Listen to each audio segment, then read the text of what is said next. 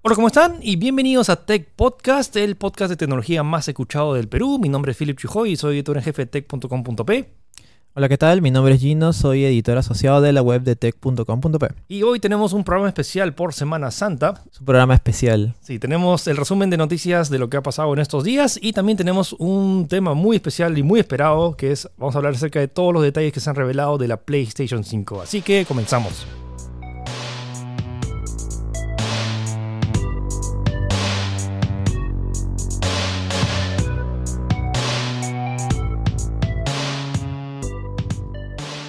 Comenzamos las noticias con Game of Thrones, que fue el esperadísimo estreno de Game la, of Thrones. de la octava temporada, Algunos les produce PTCD del domingo que no pudieron. que no pudimos Ve- verlo. que no pudieron Y verlo parte de eso de la noticia de esta semana es que otra vez batió récords de sintonía, pero no solo sintonía, sino también de piratería. Y el dato más curioso es que el primer, el- este primer capítulo de la octava temporada fue pirateado más de 55 millones de veces en sus primeras 24 O horas. sea, rompió los récords de los anteriores también. Eh, no estoy seguro si batió como que el récord de todos los tiempos, pero sí es un montón de gente. O sea, 55 millones. o sea, es que yo creo que sí, porque, bueno, es la última temporada. Es, más, yo que normalmente no pagaba, no pagaba el HBO, esta vez estoy pagando de verdad porque creo que se lo merece, pues es la última temporada. La, la expectativa, la- las ganas de ver los capítulos es. Creo que no había sentido una, una expectativa así por otro producto multimedia sin contar Avengers. pues, Sí, ¿no? Y la data revela que, bueno, ¿no? hay gente de todo el mundo, pero curiosamente los países donde menos acceso tienen a HBO es donde los más, más lo han pirateado, por, por lógica. Y también empeoró el tema porque los servidores de HBO Go en muchas partes como que no aguantaron la cantidad de, usuarios que se conectaron. Sí. E incluso gente que había pagado su suscripción, literal, o sea, no le quedó otra de bajarlo de otras fuentes. Todavía nos quedan cinco episodios y también los que van a ser bastante... Cinco, ¿no? Yo juraba que eran ocho. O sea, No. en mi mente estaba clarísimo que eran ocho. No, pero son- sí. En total, esta octava temporada son seis episodios y varios de ellos duran casi 90 minutos. Claro, ya nos quedan cinco. Es más, algunos van a durar más incluso. Han Sí, anunciado la dirección. Prepárense para el episodio 3 que va a durar más de 100 minutos. Ese es el bueno, ¿no? Ese, ese es el- en teoría la batalla de Sí, Winterfell. y encaja, te das cuenta, porque ya sería... Encaja con, con la semana de Avengers. Es que la, no, eh, la semana de Avengers es la próxima. La próxima... Bueno, sí, encaja. Claro, esta- por eso, semana. porque este es, este, esta semana es capítulo 2 y la- con la próxima Bueno, encaja. ate- atento, atento porque esta semana va a ser como que el episodio más largo de, de- de Game of Thrones de toda la historia, más eh, Endgame que Avengers Endgame. la Y yo- semana de los spoilers también, ¿ah? Sí, sea, Sí, cuidado sí, con sí, los sí. spoilers, cuidado con los spoilers. Ok, vamos a un tema un poco más serio y es que el lunes sucedió un evento bastante catastrófico. Sí, en realidad ese... O sea, se ha, generado una gran pérdida de... Pérdida de del arte, todo, la- todo el esfuerzo que se utilizó para crear este lugar. Pues estamos hablando de la Catedral de Notre Dame. Notre Dame en París. Eh, Yo- sufrió un Yo le tengo incendio. recuerdos bastante personales porque yo he ido ahí de chiquito, que tenía cinco años. O sea, mi mamá me llevó y como que todavía tengo ese... No, no, no recuerdo vivido, pero sí esa emoción de haber ido a un sitio tan im- imponente y luego he regresado años después y simplemente es, es algo maravilloso de, de- de ver tanto por afuera y por adentro. Sí, es más, incluso era considerado un símbolo de, de París. Pues, sí, no, era la Torre Eiffel y, claro. Notre Dame. Sí, sí, sí. O sea, más que nada, independientemente de, de alguna religión que, que sigas o no, el, el esfuerzo que, que se hizo para construir este, este lugar es, es único. Todo el arte, toda la, la arquitectura que se puede rescatar. eh, ya no está, pues pero- sencillamente gran parte se ha perdido en este dantesco incendio. Sí, y mencionamos esto porque tiene relación con varias noticias eh, relacionadas a la tecnología. El primero de ellos, que de hecho fue una de las razones por la cual se pudo apagar el incendio, fueron más de 400 bomberos por más de nueve horas que estuvieron tratando de, de apagar las llamas. Pero uno de los, una de las herramientas más útiles fue este robot llamado Colossus, que ya habían hecho varias pruebas, pero acá como que se lució. Es un robot que puede disparar agua a 250 metros de distancia Sí, eh, y puede pe- eh, cargar hasta dos toneladas. Sí, pues es mismo, pa- pareciera que fuera una película, ¿no? Pero es como que normalmente se, se utiliza Colossus cuando ya la situación eh, Es está... extrema. Claro, ahí hay riesgo de vida, la gente puede salir más afectada y justamente ameri- ameritaba eh, No, el eh, uso eh, de... fue, eh, parece que fuera diseñado para, para esta situación, en el hecho de que el techo se estaba incendiando. bomberos, si se ponían ahí abajo del techo, bien el techo le podía colapsar. Sí, Los mismos Sí. bomberos comentan que había el riesgo, pues, de que, de que la punta, si no me equivoco, se, se cayera. Sí. Obviamente al final terminó cayéndose, pero justo antes de eso eh, utilizaron a Colossus para que entre en las fauces ahí del fuego. y batallara contra, contra todo, pues, ¿no? Eventualmente terminó colapsando, pero a pesar de eso sirvió para, de ayuda para, básicamente para apagar el incendio, porque era el único que podía entrar, pues, ¿no? Sí, y si quieren ver más detalles, hay un artículo en tech.com.p que habla acerca de cuál es la utilidad de este robot y que de, ver- de verdad esta vez ha salvado vidas. O sea, igual Sí, un, sí. un gran aplauso a, las más de 400, a los más de 400 bomberos que estuvieron ahí por horas, pero gracias a la tecnología probablemente se hayan salvado varias vidas. Sí, sí, definitivamente. Ok, y siguiendo con el tema tecnológico, muchas marcas tecnológicas eh, mostraron su apoyo- Solidaridad, su apoyo, pues, ¿no? apoyo para toda esta catástrofe para la ciudad de París y tanto Apple, Disney, Ubisoft y una larga, un largo, una larga lista de, de empresas bastante importantes han mostrado su apoyo y van a donar una cantidad significativa de dinero. Y relacionado a eso, la última que mencioné que es Ubisoft, que es francesa, que es una de las compañías, es la compañía de videojuegos más grande de, de- de Europa, diría, y en, en- en especial de Francia. Eh, aparte de dinero, está regalando un juego. Sí, para que la gente entienda un poquito más esta noticia y la noticia de la importancia del juego, Assassin's Creed Unity ocurre en París, justamente, y básicamente la historia de los asesinos y todo eso tienen su cuartel general en la Catedral de Notre Dame.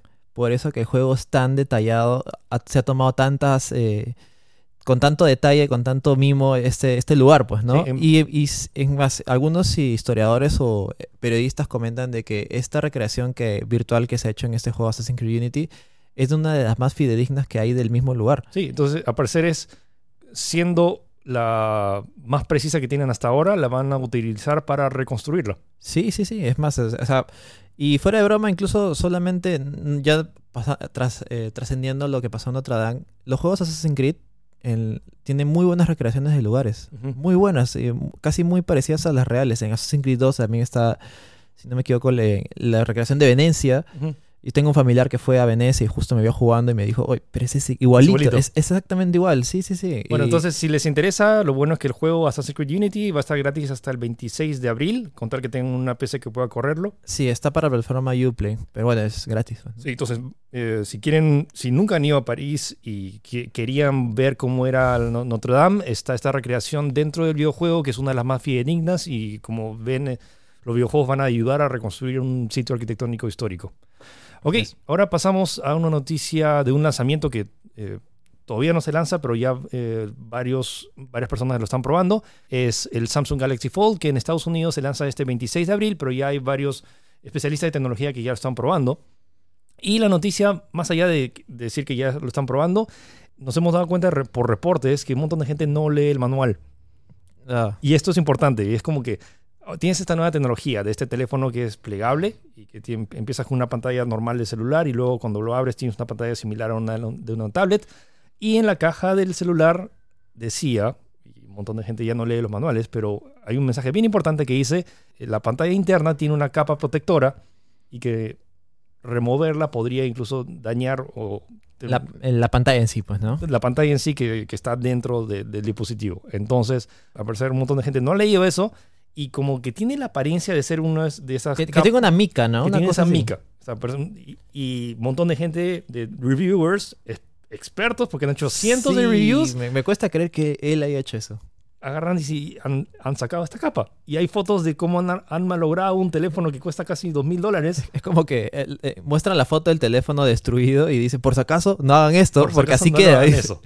Entonces es, es más una advertencia de que leer los, los manuales, sobre todo en dispositivos de- con nuevas tecnologías, sirve porque literalmente puedes mandar al, mandar al tacho dos mil dólares así nomás solo por quitarle una lámina que el manual específicamente dice que no la saques. Ahí mismo dice, ¿no? Ahí mismo dice. A- apenas abres la caja. Sí. Entonces tengan cuidado en caso estén planeando eh, conseguir un Galaxy Fold o un teléfono de estos plegables. Lean bien las indicaciones porque a veces vienen con detalles como este, con esta lámina, que parece que fuera un protector, pero no lo es.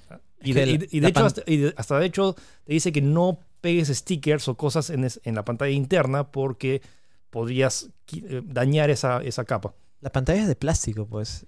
Ese es el tema, que todavía no existe Claro. vídeo que se pliega. Y además eh, habría que generar, no sé, pues una nueva tecnología para una, una- mica, no sé, Sí. una nueva panel protector especial para ese tipo de pantallas. Y es que- más, incluso eh, el mismo Galaxy, o creo que las unidades de review venían con un case, pero era un case partido. O sea, era un case- do- eran dos cases en realidad que se tenía que poner. Exacto, entonces, eh, pero al igual que lo comentamos en el episodio pasado, esto también puede pasar, podría pasar con el, con el Huawei, que también podría tener una capa. Entonces, tengan cuidado, son dispositivos recién con es tecnología nueva, es, es cara, pero eventualmente, vamos a ver, Claro. todavía, todavía estamos viendo, pero lo que sí, ah, las primeras impresiones han sido bastante eh, positivas, porque la gente que nunca tenía un teléfono que, que puedes leer en, tu mano y luego plegar y guardar en Sí, tu bolsillo. eh, yo sigo a varios youtubers tecnológicos que se han quedado sorprendidos. Es como que no, no sentían esta, ¿cómo te digo? Este, Innovación. este, este appeal, ¿no? Por qué, por qué me interesaría, pero cuando lo pruebas y ya lo, ten- lo tienes en vivo y le das un uso diario, dice que tu opinión cambia y sientes que estás en, en- en inicios de algo futuro, de inicios de,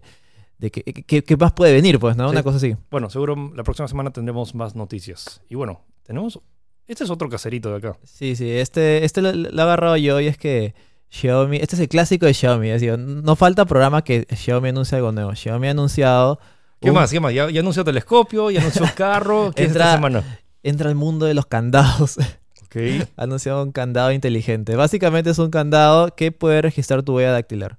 Ok. Y se, se desbloquea obviamente pasando tu huella O dactilar. sea, es como que el mismo sensor de huella dactilar de tu teléfono lo ha puesto en un candado. Exacto. Bueno. ¿Cuándo está disponible? Sí. Ahí está. Eh, ahorita, si no me equivoco, debe estar, ah, eh, debe estar ya entrando en circulación en China. Pero todavía el precio no lo han confirmado. No, debe ser algo caro y tampoco su disponibilidad en otros países. Ok, y la última noticia que tiene que ver un poco más con videojuegos y con el tema principal de las consolas. Eh, Microsoft anunció una nueva consola de videojuegos que es la primera en, que ha lanzado Microsoft espe- específicamente que no tiene una lectora de discos. O sea, Bueno, estamos, eh, Sí, la- estamos iniciando una nueva era de juegos digitales. Entonces ahora están enfocándose y que entiendo el concepto, entiendo muy bien el concepto. Y la consola es, la- se llama la Xbox One S All Digital Edition. Va a Eh, disponible. Si, si lo, si, lo, si lo significas es la Xbox SAT. Es S-A-D. SAT. Está triste. Bueno, ya. Está triste porque no tiene su lectora sí, 4K. sí. O sea, No. o- y honestamente, o sea, es un tema. Bueno, si no te interesa, si nunca no coleccionas, no eres de ir a tiendas y, y coleccionar juegos. Y se entiende porque ahora hay muchas.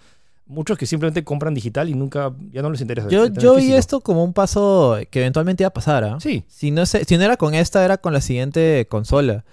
Eh, O sea, sí- sí, sí se entiende cuál es el concepto del hecho de que ahora, por ejemplo, o sea, yo, por, yo en particular, la Nintendo Switch, el, solo tengo un cartucho, el resto de los juegos los tengo en digital. Ah, bueno, sí. Y, no, y no, o sea, no me molestaría, o sea, salvo por juegos coleccionables, La, la pero- gente no, no conoce ser pecero, que todos los juegos son digitales porque no existen físicos. es cierto. Bueno, ¿qui- qui- ¿verdad? Empecé, empecé, ¿quién usa discos ahora? ya no existen desde hace... O sea, sí- es más, yo he visto gente que sigue interesada en comprar formato físico, pero incluso si lo compras en físico, en el mejor de los casos te viene un disco con el instalador de Steam, Sí, o de Origin, o de Epic, o lo que sea, y en el peor de los casos te viene un papel nomás. Sí, ¿no? y, y adentro nada. no, y tipo, este, se anunció que Wolfenstein, el nuevo Wolfenstein va a venir, es un, o sea, compras el- la caja, pero adentro te viene un, un- un código. Y esa, es la- y esa es la versión física. Claro, ya ves, es- a eso me refiero. O sea, le estás comprando básicamente la caja, el, Sí. ai- el aire que viene dentro de la caja. Sí, entonces se, se entiende por qué se está lanzando eh, Microsoft esta consola. Lo que sí ha causado un poco de controversia es el tema del precio. El precio normal de la Xbox One S es de 300 dólares, que Sí, incluye una es- lectora eso de te iba a decir, 4K. el precio estándar con el cual se anunció y que en teoría debería venderse la Xbox One es, es de 299 dólares. 299 dólares. Ahora, esta consola eh, se está anunciando a un precio de 249, es decir, 50 dólares más barato, e incluye tres juegos y acceso al, al Game Pass, que es su servicio de juegos. El único detalle que acaso un poco de controversia es que lo han lanzado a 249 dólares, al mismo tiempo que están las ofertas de eh, con bundles, bundles que son Sí. como que paquetes que te incluye la consola con lectora de discos al mismo precio. Sí, Entonces es, es básicamente como que ofrecerte la misma consola, pero sin disco, al mismo. Entonces, ¿cuál elegirías? Y en realidad tampoco es que hayas hecho mucho esfuerzo, porque es como que pones en, en mismo Google, o sea, Xbox One es eh, buy, no sé, y la primera, el resultado ya te muestra bastantes consolas con diferentes bundles, con juegos como Anthem, Battlefield 5, o sea, no son juegos tampoco chicos, ni tampoco tan antiguos, eh, a 249. Sí, entonces tienes ese detalle que es. Entonces, o sea, imagínate, cualquier papá que quiere comprarle una Xbox One a su hijo y ve esta opción que no tiene lectora de discos y ve la otra opción que cuesta igual pero tiene lector de discos y encima viene una caja atractiva con un juego, ¿cuál- Sí. ¿por cuál irías? Obviamente, la que, me, la que me viene más, pues. O sea, es como que tengo esta. Vienen iguales, solo que esta viene menos y está igual. Sí, bueno, entonces igual está esa Sí. opción y atentos porque Microsoft ya ha sido como que el que ha dado el primer paso. La consola es, no sé, estoy seguro si no es la primera consola sobremesa, pero sí es como que la una de las más importantes Claro. que ya no incluye lectora de Claro, discos. al menos de los, de los referentes, pues, ¿no? Que Sony, eh, eh, Microsoft, pues, ¿no? Ok, esa fue la sección de noticias, el resumen, y ahora vamos a pasar al tema más esperado que es la PlayStation 5. Así que ahorita nos vemos.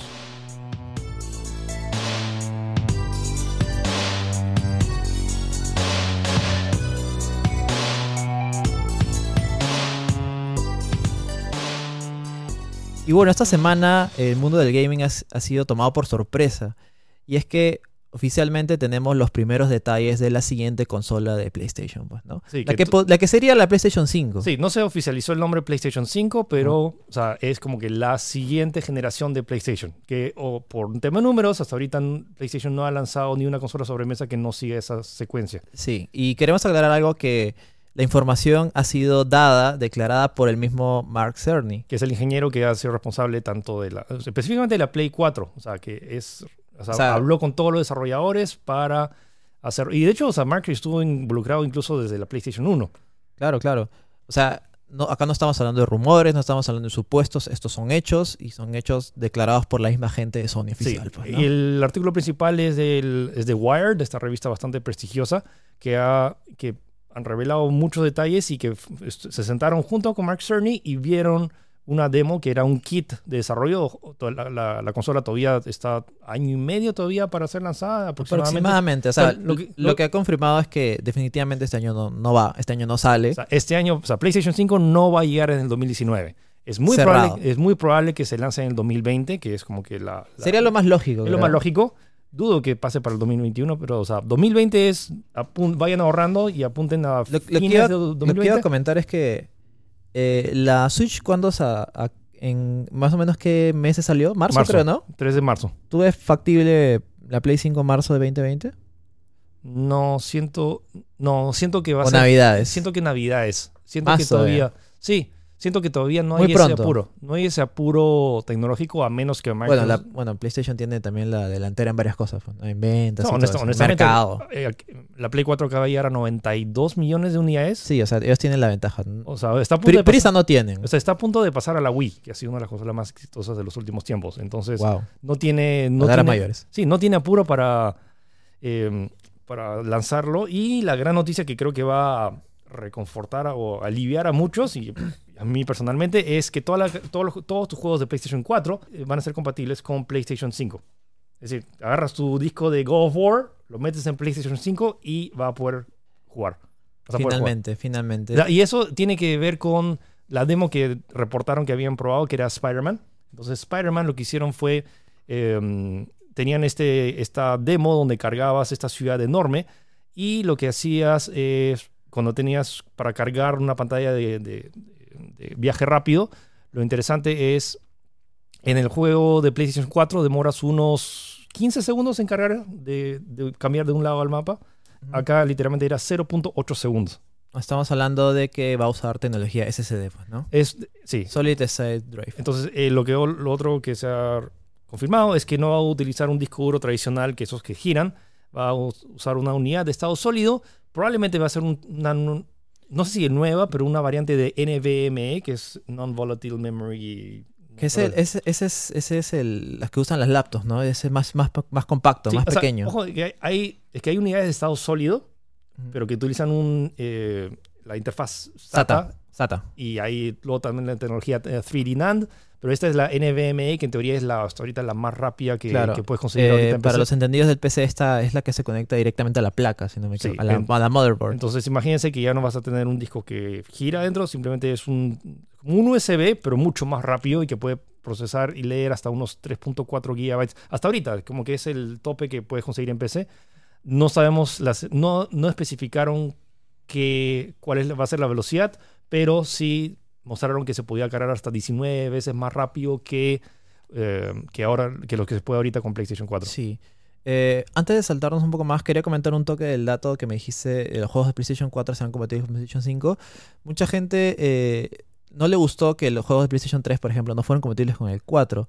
Y ahí hubo toda una polémica. eh, más o menos explicado que la PlayStation 3 usaba un chip eh, propietario nuevo llamado Cell, Sí. que era un chip revolucionario, todo el mundo... E- lo Era podía- sumamente potente. era pero- potente. pero era muy difícil de programar Claro. y era sumamente incompatible con la arquitectura de cómo se programaba en PCs normales. En la gran mayoría, sí, pues. Y, y es más, eso se demostró en los mismos juegos, que algunos juegos eh, rendían peor y se veían peor en PlayStation 3. Sí. En 360 se veía mejor. Pero eventualmente con el tiempo, el- los desarrolladores comenzaron a acomodarse con el hardware con el, y, y salieron juegos muy buenos como Last of Us en PlayStation 3, que es un, Sí. que se ve muy bien, o juegos como God of War. ¿no? Sí, el tema de eso es que ahora cada vez las consolas se asemejan mucho más. Básicamente son PCs. Claro, y Eh, es más, la PlayStation 4 comparte arquitectura base con PlayStation 5, que es AMD, así que por eso este, tiene esta, esta, posibilidad, pues, ¿no? Sí, entonces la es como tienen la misma arquitectura, vas a poder. Es, por eso se justifica, o sea, o se, o sea, se- eh, se es entiende, posible. se entiende mucho más fácil por qué los juegos de, de Play 3 no son compatibles con Play 4, pero sí se entiende por qué los juegos de Play 4 sí van a ser compatibles con la Play Exacto. 5. Y esto también tiene, se, se aclaró que eh, la Play 5 va a tener un CPU que va a estar basado en arquitectura de tercera generación AMD Ryzen, eh, que es una tecnología de 7 nanómetros que va a...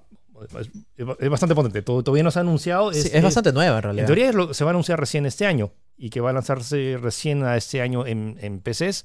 Y también va a tener una nueva arquitectura eh, gráfica también fabricada por AMD Radeon y es la arquitectura Navi que va a ser también capaz de hacer eh, ray tracing, que es, este, Este es el- esta, esta técnica de cómo generar rayos de luz para que el juego se vea más detallado. Es un Esta tema es- bastante técnico. Sí, esta es la, la palabra mágica, ¿no? Ray tracing, ya Ray que tracing. ha sido exclusivo del PC gracias a tarjetas de Nvidia, la, la serie GTX, RTX 20. Y parece que está llegando finalmente a las consolas. Ojo que, Eh, ojo que la tecnología ray tracing está hace décadas. El tema es que Ah, no, claro. recién tenemos como que hardware diseñado, tarjetas gráficas específicamente en- diseñadas para moverlas en juegos. Para moverlo en tiempo real. En tiempo real. En tiempo real y en juegos. Básicamente, eh, lo que mu- mucha gente no le cuesta creer esto del ray tracing, que justamente es algo, como te comentaba, en las tarjetas más caras, eh, incluso les cuesta mover algunos, algunos eh, juegos ray tracing, pero básicamente, eh, como te comentaba, creo que en el primer programa, la tecnología va avanzando. Y eventualmente, ya para cuando salga la PlayStation eh, 5, la tecnología de ray tracing puede haber avanzado mucho más y puede haber sido mucho más posible eh, pro- eh, producir juegos ray tracing en una consola. Pues. Sí, yo no lo veo nada imposible. Y en realidad es lógico incluso que, pueda, que llegues, que se dé este paso. Pues, sí, ¿no? ¿no? Y un montón de gente dice, ay, pero si las PCs todavía ni siquiera pueden... Claro, no- ahí, ahí viene eso, pues, no, ¿no? no hay juegos que, que corran. Bueno, es que los desarrolladores ni siquiera saben cómo usar todavía la tecnología ray tracing Es, en es tiempo nueva, real. es nueva. Y, y es más, eh, aplaudo a AMD que dé el paso porque si es que una tecnología se queda exclusiva de una plataforma, en el caso de AMD, eh, disculpen, en el caso de Nvidia en PC, no se llega a expandir y pasaría a casos como lo que pasó, por ejemplo, con la tecnología Physics, con Nvidia, que solamente se quedó en su plataforma y nunca, nunca se masificó hasta que eventualmente liberaron unos, unos controladores y más juegos pudieron usarlos, pues, ¿no? El otro dato que ha causado bastante revuelo es que se confirmó que va, eh, la PlayStation 5 va a tener soporte para video hasta en 8K. Y toda la gente dice como que, "Ah, pero ni siquiera, ni, ni siquiera puedes jugar juegos a Full HD, a 1080p en 30 cuadros por segundo, y ya quieres jugar juegos en 8K, lo cual es físicamente imposible. No es físicamente imposible, porque, pero estamos hablando de video en 8K. Estamos hablando de que... Está tú- especificando. o sea, que, uno, eh, la próxima semana llegan los TVs 8K acá a Perú. Bueno, sí, un precio enorme, A un, pre- precio enorme, pero va a Pero llegar. llegan, llegan, ya O sea, están. y, y está diciendo, ¿para qué vas a querer ahorita? Porque estamos hablando de una consola que se va a lanzar recién el próximo año y que en teoría va a tener que dur- durar unos 5 o 7 años. Justificar la inversión. Entonces, de, de acá, de acá a 8 años, las TVs 8K van a ser el, lo que es ahorita el 4K. Probablemente el estándar. Y más, ahorita si vas a la tienda, la gran mayoría de TVs son 4K y ya no Full HD. No, olvídate, Full HD ya, ya, Ya- está, ya está descatalogado, creo que está obsoleto ya. Entonces, ese es el tema. Estamos hablando, no piensen ahora. No estoy- todavía la gente piensa como, ah, es ¿quién va a eh, pagar? f- future proofing, ¿no? es future proof, es esta palabra, pero es que es a prueba de lo que va a pasar en el futuro. Ya se está viniendo las, las TVs 8K, ya se está viniendo todo el tema de cargas rápidas. Ah, otro, otro tema que, que men- mencionaron fue de, de este paradigma que va a ser el tema del cambio de unidad de estado sólido. Es como todo va a cargarse tan rápido, siempre pasa a veces cuando estás en un juego, en un shooter, y quieres entrar a Call of Duty, tienes que esperar en el lobby a que todo el mundo se conecte y luego cargue la partida. Exacto. Y muchas veces pasaba a veces un minuto hasta que cargue el mapa. Sí, Pero es que, que estos son como que dos pasos, porque la PlayStation 4 usaba discos duros mecánicos Sí. de 5400 RPM. Disculpen si estoy diciendo algo técnico, pero es que es. Por ejemplo, la- los discos duros de PC van a 7200 RPM, que es mucho más rápido. Sí, pero honesta- honestamente los discos duros, o sea, comparados a las unidades de estado sólido, Claro. ya son obsoletas. Claro, ya son obsoletos de por sí. Y de ahí, el- en teoría, el siguiente paso sigue el SSD estándar, Sí. SATA. Y el siguiente paso es, el que están usando. O sea, se está saltando, se está saltando Sí, claro. el, el SSD SATA. Sí. Y por eso la- el golpe va a ser fuerte en, en diferencia de, de tiempos de carga. Pues, ¿no? Entonces imagínate de que estás, o sea, quieres unirte a una partida de Fortnite y ya no tienes que esperar en el lobby. O sea, simplemente como que ingresas y todo el mundo tiene esa misma velocidad de carga. Sí, es como, es como que cuesta creerlo, pero esto te, te lo están afirmando. O sea, esto lo tienes, ya está ahí, es real. No, no estamos eh, hablando de, de supuestos, pues, ¿no? Y, ah, y lo probaron, o sea, lo, o sea, probaron Sí, la sí. velocidad y de verdad es, al parecer es lo que, sí. lo que Y, va a estar. y el siguiente punto va para ti que te compraste tu PlayStation VR. Sí, Y es que se va a poder aprovechar en la nueva consola el PlayStation VR. Va a ser compatible. sí, entonces todo lo que se compraron su PlayStation VR, que de hecho hay 4 millones de personas que tienen un PlayStation No, VR no en es casa. poco. O No es sea, poco. es, en realidad lo podría considerar un éxito. Y es más, es el, el headset VR más vendido de, de todas las plataformas. De, todas, sí. Bueno, que tampoco había tres nomás, creo. Pero bueno, es Oculus y el HTC. Sin contar el Good Cardboard, que es un pedazo de plástico con Ah. dos lentes. No, pero eh, sí, de los visores eh, comerciales, el PlayStation VR es el que más ha vendido, 4 millones de unidades, así que esos 4 millones de personas van a estar aliviados de que ese mismo visor va a estar compatible y lo puedes conectar a la PlayStation Sí, y 5. esto va a ser genial porque va- vamos, vas a aprovechar como los futuros juegos y además vas a poder ver nuevos gráficos incluso probablemente. ojo, no se descartó que se lance un nuevo visor, pero el, el hecho que tengas la... la No, no, eso yo, eso yo también yo ya lo daría por hecho. No sé, el, el PlayStation VR Pro, una cosa así, ¿no? Mucho más resolución, mucho menos tosco tal vez, pues, ¿no? Otro tema interesante es que, que prestaron bastante atención fue que tiene un nuevo chip de audio, audio 3D, que va a permitir una nueva inmersión. Y es que mucho- muchos como que no toman en cuenta la cantidad de información que requiere tener un buen audio. Eso es lo que te iba a decir. Es como que el término no, no tan apreciado, ¿no? Es como que audio Audio. 3D, es como que, bueno, ya, ya solo quiero Pero, por escuchar. ejemplo, por ejemplo, yo, tuve, yo, yo o sea, tengo un claro ejemplo de que jugué The Last of Us en PlayStation 3 y luego lo volví a jugar en PlayStation 4. En la remaster. en, en la versión remasterizada y sentí mucho más los golpes y las mordeduras de los clickers y es porque la potencia del Play 4 era mayor, tenía ma- mayor cantidad de ancho de banda de memoria y permitía audio más, descom- o sea, más descomprimido, se puede decir. Sí, O o sea, sea, que, no, no- no tan comprimido. Exacto. Audio no tan comprimido, entonces sentías mucho más el bajo y la onda que los desarrolladores tenían, pero no pudieron implementar porque consumía los escasos 512 megabytes Sí, de sí, memoria RAM que tenía el Ahí Play 3. Hay, hay un término, y claro, y lo- los 8 que tiene la PlayStation. la entonces 4. estamos hablando que la PlayStation 5 va a tener mucho más ancho y lo que, y lo que dijo Mark Cerny es va a tener más caballos de fuerza de audio para que sientas mucho más la calidad de audio y la otra es la inmersión. O sea, más allá de la calidad de audio es la inmersión que te puede dar una experiencia de un videojuego. Habrá Entonces, que ver, son esas cosas que tienes que, que probar como para notar la diferencia, pues, Sí. ¿no? Y creo que con esto, al menos los puntos principales, vamos eh, terminando ahí. Eh, cuando uno... No, falta. todavía no tenemos precio, no, Ah, eso, ten- te- eso es lo que te iba a comentar. no tenemos fecha de lanzamiento. ¿Y cuánto crees que costaría esto? Exacto, ese es el punto que yo quería, quería, quería pasar. Estamos hablando de una de la nueva arquitectura que ni siquiera se ha lanzado en PC.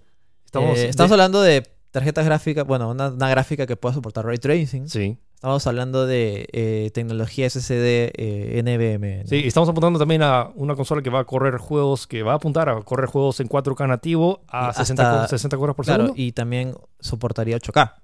O sea, estamos hablando de algo... Sí, honestamente dudo que dudo que, que juegos lleguen a 8K. O sea, no descarto eso, porque hay juegos que realmente hay juegos que FIFA, por ejemplo, FIFA ahorita en la PlayStation 4 Pro corre a 4K 60 cuadros por segundo de forma nativa.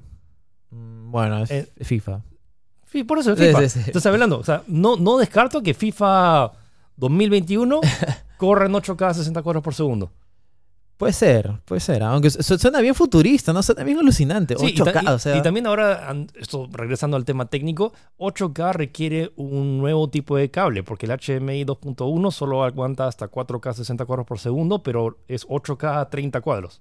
Ah, mira. Entonces, Estamos hablando que HDMI 3 eh, literalmente, la nueva versión de que, HDMI, que crear. eh, ese es el tema. O sea, las TVs 8K ahorita están, están re- reescalando el, el contenido 4K, pero para conectar algo y que pueda correr algo a 8K a 60 cuadros por segundo, necesitas una, un ancho de banda de información que el cable HDMI actualmente no lo proporciona.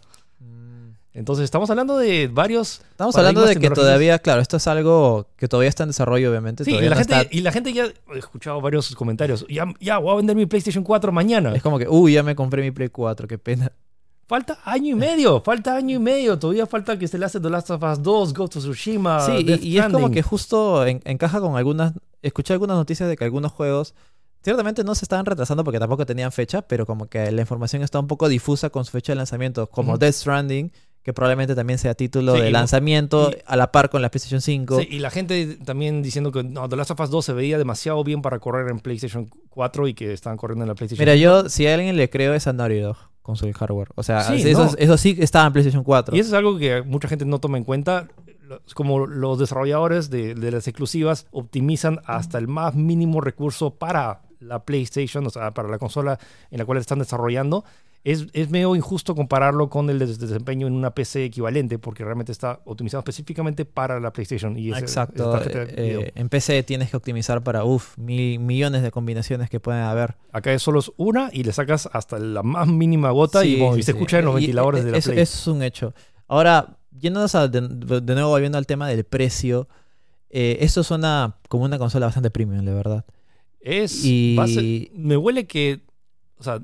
Va a ser- 400 no hay manera. O sea, la muy, Play- muy poco. La PlayStation 4 se lanzó a un precio, sor- no sorpresa, sino como que bastante agresivo de 400 dólares. 400 dólares. Que Que eso era un buen precio en era realidad. un super precio O sea- y sobre todo en, la, en, la- en el contexto que se anunció, que Xbox había anunciado en la mañana de ese día que iban a lanzar a 500 dólares y que la gente se quedó, wow, vamos a pagar Ah, 500 no, ese sí fue, sí me acuerdo. y sí, luego, un momento. y luego. PlayStation dice, vamos a tener todos estos juegos y va a estar 100 dólares más barato. Y fue un puñet. Y como que el, todo el estadio, yo estaba ahí presente, yo estaba ahí en primera fila, todo el estadio se separó. Ahora, estamos hablando a nivel tecnológico y siempre las, este, tanto Microsoft y, y Sony lo que hacen es venden las consolas a pérdida, es decir, venden tecnología que en, en- cuando recién lo lanzan cuesta mucho más caro de lo que realmente Ya ha pasado varias veces eso. o sea, tengan ingresos por los juegos y por todos los Por servicios el que tengan, software. por el software. O los servicios en este Entonces, caso. eso, para correr un juego en 4K 60 cuadros por segundo, tienes que invertir unos mil dólares solo en tarjeta de video. Así es.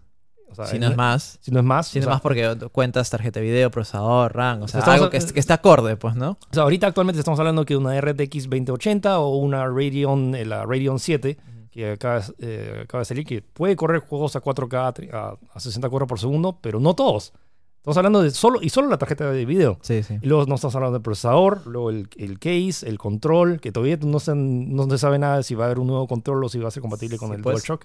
Como comentábamos, pues la tecnología avanza y eventualmente lo que ahora es caro y, y nuevo, mañana va a ser quizás barato y ya no tan nuevo. Sí, bueno, ya, ya, Gino, ya. obsoleto. ¿Qué- ¿A qué precio crees que anuncian? suéltalo, Philly, suéltalo. Tú dices que tú, lo- tú sabes el precio. Yo no sé el precio, pero, o sea, honestamente, si es que no quieren que vuelva a pasar lo de la PlayStation 3, no, que olvídate. Ese número 599, 500, es- eh, eso fue, eso fue, no puede volverse a repetir. No, no Así que yo apuesto por unos 499. yo también, 500 dólares. Ojo, pero también el mismo Cerny ha dicho de que eh, están pensando en un precio competitivo. O sea, tampoco sa- saben Sí. que están eh, ofreciendo un producto Sí, pero ojo, algo elevado, pero tampoco van a, eh, van a dispararse con el precio. Pues. sí, pero saben también que la tecnología es bastante cara porque ni siquiera Sí, se ha lanzado para PC. Sí, sí, acá, acá el que sale ganando es AMD. Uf, sí. porque sí, No, también- porque- la, Xbox también tiene AMD, o sea, aquí... Sí. No estamos hablando de... Sí. AMD es el gran ganador acá. Y encima. Stadia. Ah, verdad, también lo tienen. Oye, Nvidia, Nvidia tiene Switch. Nvidia tiene la Switch. Ah. Vamos a ver. Eh, ¿Qué más? Bueno, yo digo, yo digo 500 dólares. Y me huele que va a haber un evento con más detalles a principios del próximo año. Yo Y- creo y que, y que, y que el evento del... No, un evento que van a anunciar los detalles finales de la consola. Claro, así como hubo el de, el de, el de Nintendo, pues.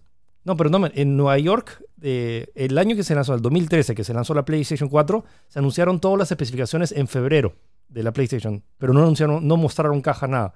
Recién Ya. fue cuatro meses después en el E3 que mostraron la caja y el precio. Entonces me huele que va a ser algo así. Va, a- va a haber un evento en el cual van a anunciar las especificaciones finales de lo que, de lo que va a tener la consola y recién unos meses después van a anunciar, ok, esta es la consola y va a estar hasta este precio y se va a lanzar en Navidades.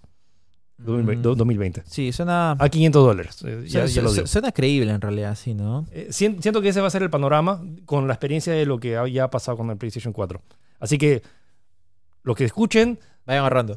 vayan ahorrando, pero no vendan su PlayStation 4 todavía. No, olvídate. locos. Además, o- olvídate. eh, todavía cuando sale la PlayStation 4 van a salir saliendo juegos para PlayStation para, Sí. para, para la consola anterior. O sea, y no, no hay ningún problema. The Last of Us 2 va a salir para PlayStation 4 y también va a salir para PlayStation 5. Y, estoy seguro que va a pasar lo mismo, ya sabes. eh, que no se nota el salto en PlayStation 4, PlayStation 5 probablemente, pero ya saben cómo son estos productos que eventualmente, mientras más va pasando el tiempo, los desarrolladores van aprendiendo el hardware y sacando mejores gráficos. Ah, y Ahora, la pregunta juegos. que seguro mucha gente va a hacer, si ya se sabe que va a lanzar la PlayStation 5, ¿me conviene comprar la PlayStation 4? Definitivamente. Sí, ahorita, sobre todo, que ahí van a haber súper buenas ofertas y te estás perdiendo un montón de juegos. Ya jugaste God of War, ya jugaste Persona 5, ya jugaste Detroit, ya jugaste Uncharted, Uncharted 4, Uncharted Los Legacy. Olvídate, y eso que no hemos contado los, los, los multis también, pues, ¿no? Los Sí. nuevos Assassin's Creed, los Call of Duty, no sé, pues, ¿no? Entonces, es un futuro prometedor. Ahora, el tema es, ¿va a ser esta la última consola que se lance? ¿De PlayStation? Mm, Es que yo creo que Eh, de- Yo- eh, yo creo que pi- de- piensa, piensa de acá a 8 años.